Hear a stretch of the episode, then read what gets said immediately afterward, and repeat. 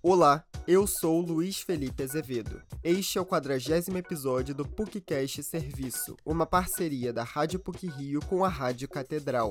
Durante as próximas semanas, vamos preparar episódios para trazer a você notícias das mais diversas áreas de serviço.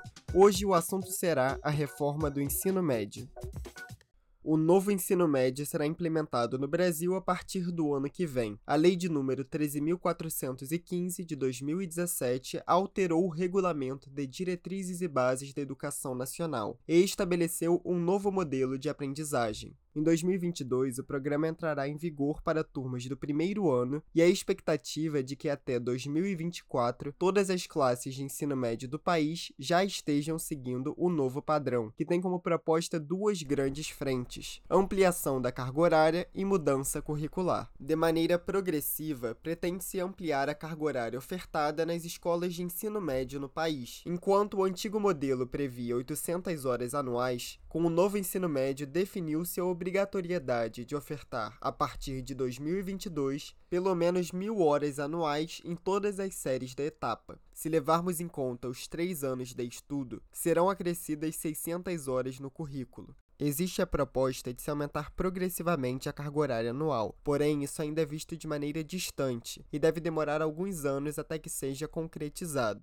Segundo o censo escolar do ano passado, apenas 14% das instituições públicas aplicam o ensino médio integral, o que corresponde a 7 horas diárias. O segundo pilar do novo modelo é a mudança curricular. O programa visa implementar a flexibilização do currículo em todas as escolas de ensino médio. Para isso, a grade escolar será dividida em duas vertentes. A parte comum corresponderá a 60% dos horários de aula e tem como parâmetro a Base Nacional Comum Curricular, BNCC, homologada em 2018. As escolas deverão reservar, obrigatoriamente, parte da carga horária dos alunos para as disciplinas língua portuguesa, matemática, inglês e artes. A legislação também prevê a inclusão de estudos e práticas de física, sociologia, filosofia e educação física. Além disso, os alunos terão a disciplina de projeto de vida. Os outros 40% do currículo serão destinados à parte flexível. Ela será composta obrigatoriamente por itinerários formativos e pelas disciplinas eletivas.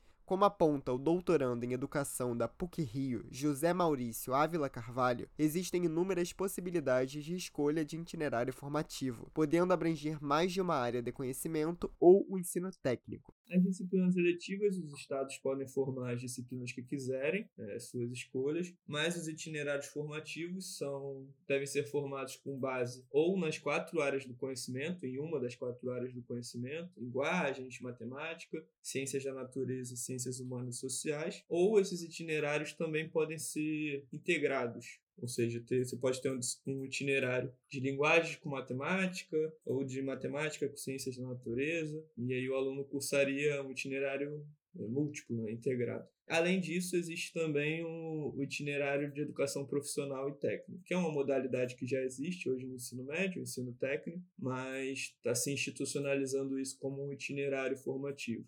A proposta do novo ensino médio começou a ganhar forma em 2012, porém foi arquivada. Em 2016, após o impeachment da ex-presidente Dilma Rousseff e já com o novo ministro da Educação, Mendonça Filho, o projeto voltou a ser pauta. Em setembro do mesmo ano, o presidente Michel Temer assinou a medida provisória 746, que colocou a reforma em vigor. Ela foi posteriormente aprovada pelas duas casas do Congresso Nacional e sancionada em fevereiro de 2017. O principal motivador para a mudança do ensino médio são os péssimos resultados que essa etapa obtém nos indicadores educacionais. A reforma se baseou em dados de 2016, que apontaram que 32% dos jovens entre 15 e 17 anos não cursavam o ensino médio, Destes 32%, 21% tinham atraso na formação e ainda estavam no ensino fundamental, e os outros 11% já encontravam-se completamente fora da escola. O currículo do ensino médio foi caracterizado como desinteressante e o principal culpado por estes altos índices. O doutorando em educação da PUC-Rio, José Maurício Ávila Carvalho, acredita que o argumento seja criticável, pois, em sua opinião, não é apenas o currículo escolar que gera interesse nos alunos. Com relação a esse número de jovens fora da escola, ele baseia um dos principais argumentos da reforma, que para mim é um tanto quanto criticável. Ele vai se dizer a, na, lá nas discussões da reforma que as altas taxas de abandono e evasão dos alunos era porque o currículo não era interessante. E aí, é, por que, que eu acho que esse argumento é criticável? Porque não é só o currículo escolar que vai gerar interesse no aluno. Segundo dados do IBGE de 2019, 42% das pessoas entre 15 e 29 anos com até o ensino médio incompleto relataram ter abandonado os estudos para trabalhar, enquanto apenas 26% afirmaram ter deixado a escola por desinteresse.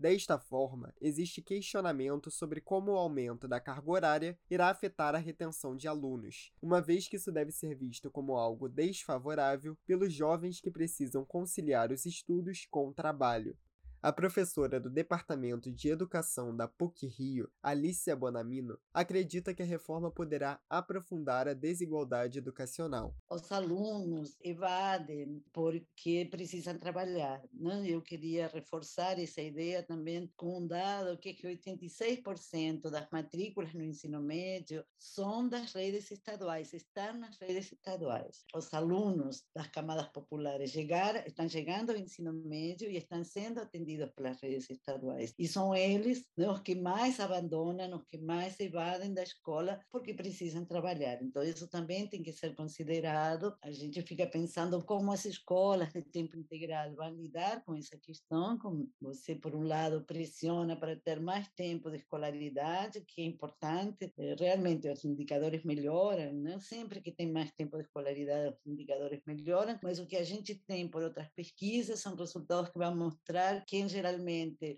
consegue assistir e permanecer nas escolas de tempo integral não são os mais pobres, os mais vulneráveis, os que mais necessitariam desse tempo extra da escola. Outra grande preocupação dos profissionais da área está na maneira como o novo ensino médio será implementado, o que ocorre ativamente desde 2018. Grande parte deste processo é realizado pelas secretarias estaduais de educação. Segundo o levantamento do Observatório da Implementação da BNCC e do Novo Ensino Médio, atualizado em 17 de setembro deste ano, apenas 16 estados brasileiros tinham seu currículo para o ensino médio já homologado, enquanto outras cinco secretarias estavam aguardando a aprovação pelo seu respectivo Conselho Estadual de Educação. Os últimos seis estados ainda estão com processo de formulação dos currículos bem atrasado, sendo a maioria deles da região Norte e Nordeste. Para o doutorando em Educação da PUC-Rio, José Maurício Ávila Carvalho, os dados refletem a desigualdade regional em termos de capacidades estatais existente no Brasil e decorrem do apagão do Ministério da Educação no governo atual, o que afetou a coordenação da implementação do novo ensino médio. A menos de quatro meses do início de 2022, muitos pontos permanecem sem resposta. Existe uma grande dúvida acerca de como funcionará o Exame Nacional do Ensino Médio, o Enem, e as demais avaliações dos alunos. Diante de dificuldades de implementação, a reforma do ensino médio carece de organização, e o seu funcionamento a partir do ano que vem se apresenta como um desafio para o Brasil.